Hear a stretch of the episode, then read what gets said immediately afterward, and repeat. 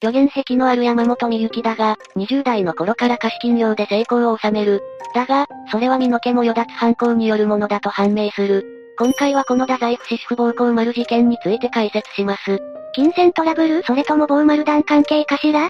曰く、人間の皮をかぶった化け物が起こした事件だそうだ。ハードル上げないでよ。実物はそんなことないでしょ？北九州の事件とヤバさは変わらないよ。犯人のうちの一人である山本美幸は佐賀県木山町出身。中学時代には同級生に集団でいじめられて、金を巻き上げられたことがあったそうだ。いじめられた方だったのね。派手めな見た目と事件からいじめた方かと思った。自分が嫌な思いをしたからやらない人がいる一方で、やられた反動で、やる側に回る人もいる。でも山本はどちらでもないと思われる。そもそもいじめも山本が家の金を持っていき、同級生に配ったということから、母親がそう認識しただけだ。うん、実態は違うの？嫌われていたのは間違いないが、いじめは微妙だな。何でも中学時代の同級生の証言によれば、山本は父親が山る座絡みの仕事をしていると触れ回っていたそうだ。それで関わらない方が良いと噂されていたらしい。本当のところはどうだったの？山る座については事実であり気性が激しい人物だったと言われている。だが、この父に山本は懐いていたとのことだ。わざわざ言わなくてもいいのに。でも、とにかく自分を強く見せようとするタイプということね。でも逆張りになるけど、それが原因でいじめられて、反動で強がったとかは？どうだろう？上に加えて、校舎の裏で喫煙、シンナーなどをやっていたそうだ。ただ同級生はこれらも強がりと認識していた。つるむ相手のいない非行少女だったということね。一匹狼と呼ばれたかったのかしら？あまり学業とかは真面目そうじゃないけど、進路はどうしたの？中学卒業後に山本は美容系の学校へと進学し、この頃に一人暮らしを始めた。だが、すぐにこの美容系の学校は退学している。退学の理由は不明だ。理由なんかなかったのかもしれない。また山本は退学後も一人暮らしを継続している。そこから実家とは音信不通か。いや、山本は2000年頃に、お腹に赤ちゃんがいる、結婚して子供を産むと言って実家に戻ってきたという。その後、山本は宣言の通り長男を出産する。また、父親と思われる田中良二とも盆を過ごすなどもしていた。ここから立て直すのかしら？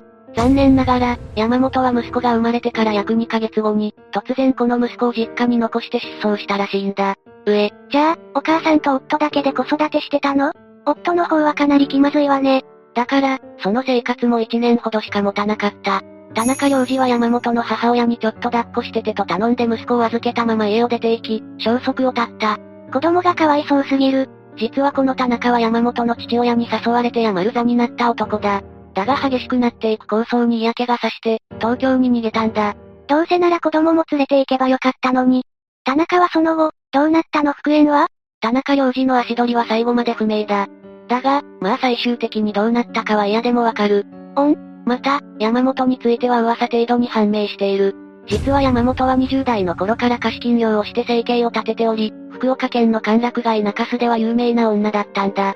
その儲けは大きく、ホストクラブではミユネーと呼ばれ、ほぼ毎晩のように飲み歩いて、大金を使っていたという。徐々に頻度は落ちていくが、それでも週1回程度はホストクラブを訪れ、30万ほどは使っていたそうだ。南の帝王みたいにすっごいやり手だったのね。その例えはちょっと微妙だな。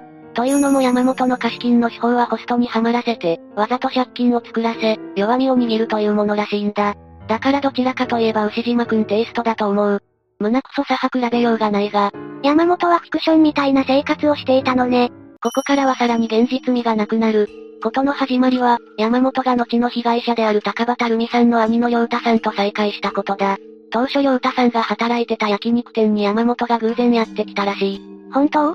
おそらく最初はそうだが、1年ほど立ち関係が変わる。良太さんの同僚が山本に借金をしたんだ。それで山本は良太さんに保証人になるように迫る。当然最初は断るが、山本に詰められて最終的に借用書に引用したという。ダメなやつじゃんこれ。想像通り同僚は逃走。当初50万円の借金は闇金利息で一気に膨らむ。昼夜を問わず働かされることになった良太さんだが、ここで山本が田中正樹という男に引き合わせる。誰なのこの人？山本曰く、山る座の幹部。本当は？元山る座で今はトラックの運転手だ。彼は良太さんのような人を恐喝する係だった。田中は直接殴ることはなかったが、周囲の者に暴力を振るい、恐喝を繰り返したそうだ。一方でそのような田中と相対的に山本は親身に良太さんに接した。いや、典型的な良い警官と悪い警官のやつでしょマインドコントロールと同じじゃん。わかっていても、追い詰められた良太さんは山本を慕ってしまう。山本は言葉巧みに良太さんを操る。そして良太さんを県外に住み込みで働きに出すようになった。いわゆるタコ部屋というやつね。このような経緯で良太さんは借金を残し、10年間家族から隔離されることになったんだ。ちなみにだが、10年間で良太さんが稼いで山本に渡した金は3000万以上とも言われている。凄まじいの一言だわ。山本が本性を見せるのはここからだ。山本は次のターゲットに良太さんの妹夫婦である、高橋留美さん夫婦を選んだ。2008年頃兄の残した借金を留美さん夫婦に払うように迫る。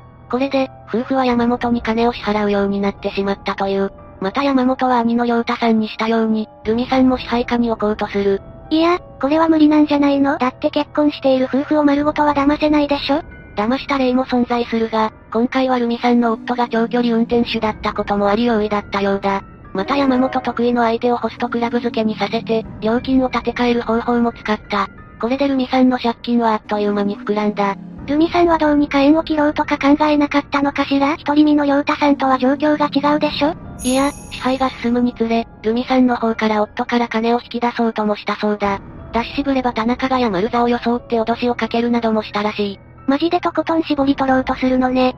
そうしてルミさんはそのような生活が10年ほど続いた後、山本が用意した住居に住むようになった。率直に言えば監禁したんだ。また支配下にある良太さんから自分に従うように電話させることなどを巧妙に行い、ルミさんを夫や二人の子供、親族から引き離す。そして、延々と借金という名目で絞り取ったのね。それに、ルミさんだがホスト遊びにはまらせる一方で暴力や待遇による支配も行っていた。確かに、引き離されて山本と一緒に住んでるなら、いじめられるわよね。内容は伏せるが、バット、ナイフなどを用いて遊び半分で重傷を負わせている。また入浴の制限や過度な食事による体重増加など、とにかくルミさんを恥ずかしめた。このように支配下に置いたルミさんを思うように操っていたそうだ。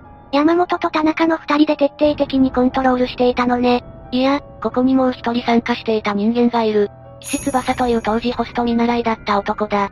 外では山本の彼氏ということで紹介されていたが、実態は言うことを何でも聞く手足のようなものだ。半ば協力関係の田中と違い、完全に腹心の部下ということ？山本はそこまで可愛がってはいなかったようだ。岸の自信過剰な性格や、メンヘラっぽい絡み方を鬱陶しがっていた。完全に利用されていたのね。それは違う。実は山本はルミさんと並行し別の女性を監禁していたんだが、その女性は心不全で亡くなっている。彼女もルミさん同様、極度に太らされていた。やばすぎる前科だわ。だがこの件で警察は動いていない。が、誰がどのように命を縮めたかは明白だな。そんな彼女と婚姻関係であったのが騎士だ。後の周囲の証言からも利用されていただけとは思えない。現に騎士はルミさんへの暴力を止めることなく参加している。上司部下の関係だけど、重犯とは言い難いということね。それにしてもルミさんの監禁が恐ろしくなってきたわ。ねえ、ルミさんの件で警察は動かなかったの？結婚しているのに監禁されたら被害届出すでしょ？ルミさんの夫が福岡県警に A からの金銭要求について相談している。だが警察はまともに取り合わなかった。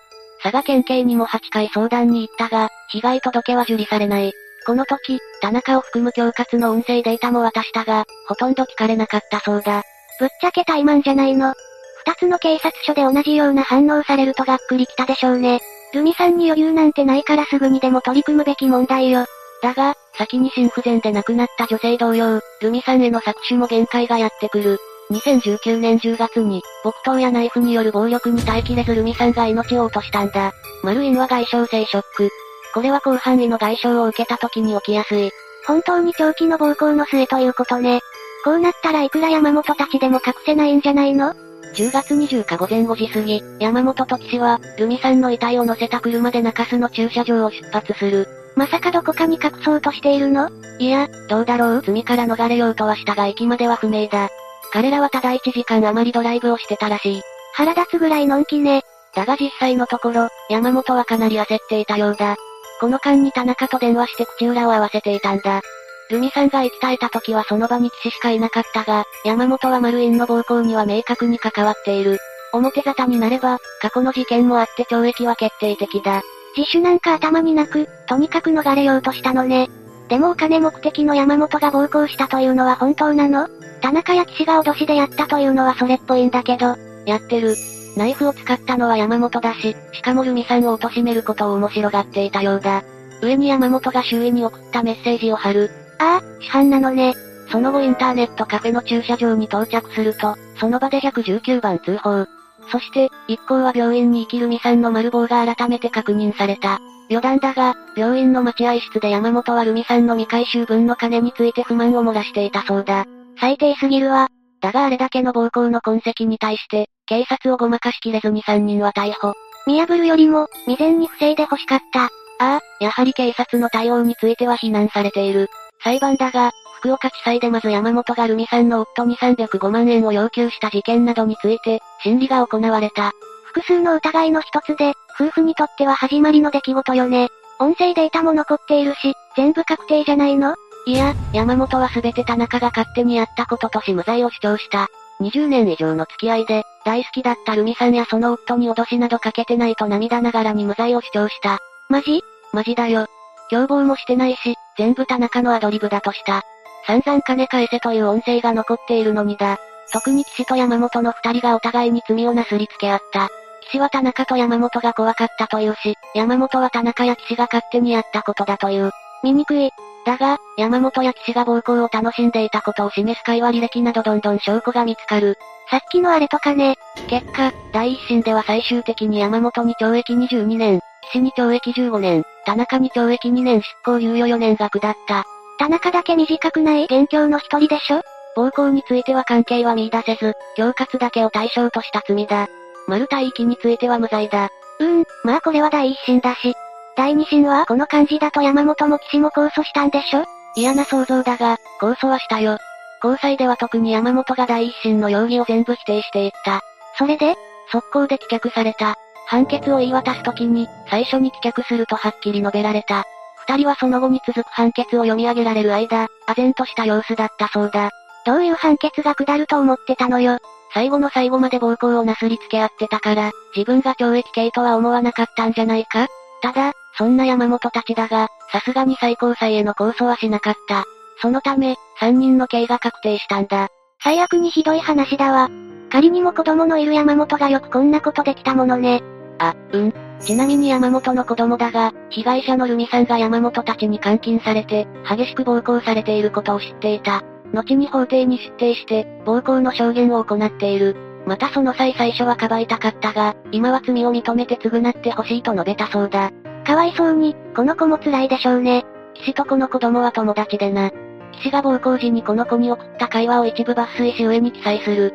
さっきの撤回。当然だが、やばい人間である騎士と話を合わせたはあり得る。あとこれは本当に余談だが、この子の父親である田中良二がいただろ？同じ田中だけど、失踪したお父さんよね？もしかして見つかって法廷出たとか？うん。出たよ。ただし、別件の犯人として。はい田中良二は実子二人と養子一人を丸買いした事件、九州三次遺体の犯人だ。こちらについては割愛するが、傷害致丸で起訴されている。無理丸中とも取れる事件だが、身勝手極まる犯人と報道されている。え、は？査定上が事件の解説だ。もう怖い。事件も怖いし、山本の周囲も怖い。本当に近寄っちゃいけない人間というものも存在するんだろうな。今更だが山本の中学時代の同級生は正しかったと思うよ。最後になりますが、被害に遭われた方に哀悼の意を表します。最後までご視聴ありがとうございました。